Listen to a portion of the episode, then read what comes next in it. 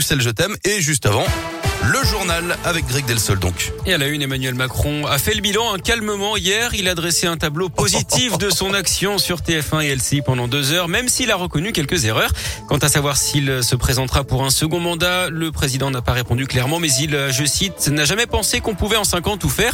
Il souhaite également continuer à projeter le pays à 10 ans. Enfin, concernant la vaccination, Emmanuel Macron juge que protéger les enfants est souhaitable, mais il écarte toute forme d'obligation. Cela relève du choix des parents, dit-il.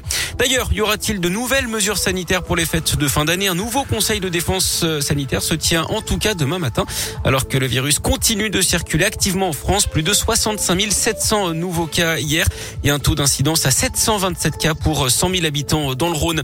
Bon courage si vous devez prendre le train demain pour aller fêter Noël en famille. Les négociations ont échoué avec les syndicats qui appellent à la grève.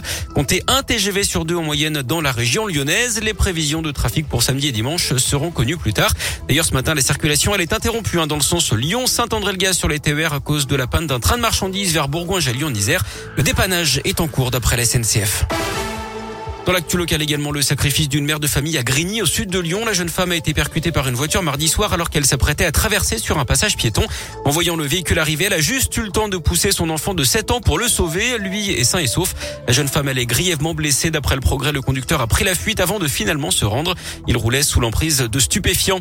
Airbnb va devoir tout dire. Les plateformes de logement touristique vont devoir rendre leurs données publiques dans plusieurs villes françaises comme Strasbourg, Bordeaux, Nice et Lyon. Elles devront communiquer le nombre de clients et la durée réelle des locations répertoriées sur leur site.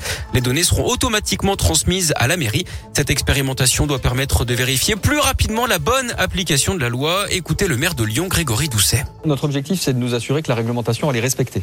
Il existe une réglementation sur le nombre de nuitées maximum euh, autorisées. Euh, toute la réglementation qui porte sur les meublés de tourisme aujourd'hui, on avait du mal à la faire respecter parce que tout simplement, on avait un énorme travail de recherche d'informations sur chacune des adresses, sur euh, chacun des, appartements de maisons qui étaient euh, loués quelques jours. Et donc, on ne pouvait pas traiter tous les cas. Donc là, avec cette transmission automatique des données, on gagne énormément en efficacité. Nous allons être en capacité de pouvoir faire précisément, scrupuleusement, respecter la réglementation en matière de meublé touristique. Cette nouvelle expérimentation devrait être adoptée aujourd'hui lors du conseil municipal qui a lieu en début de matinée.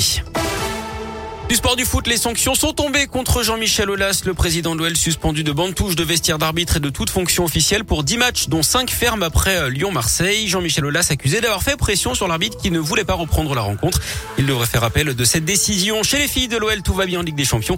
Victoire 4-0 contre les Suédoises de Göteborg. Hier, elles terminent première de leur poule et filent donc en quart de finale. En basket, nouvelle défaite de Lasvel en Euroleague hier soir, 71 à 61 à domicile contre Saint-Pétersbourg. Et puis en rugby, un coup dur pour le loup, l'ailier fidjien Joshua Tuisova suspendu 4 semaines pour jeu dangereux contre Brive le 4 décembre dernier. Il peut encore faire appel de cette décision.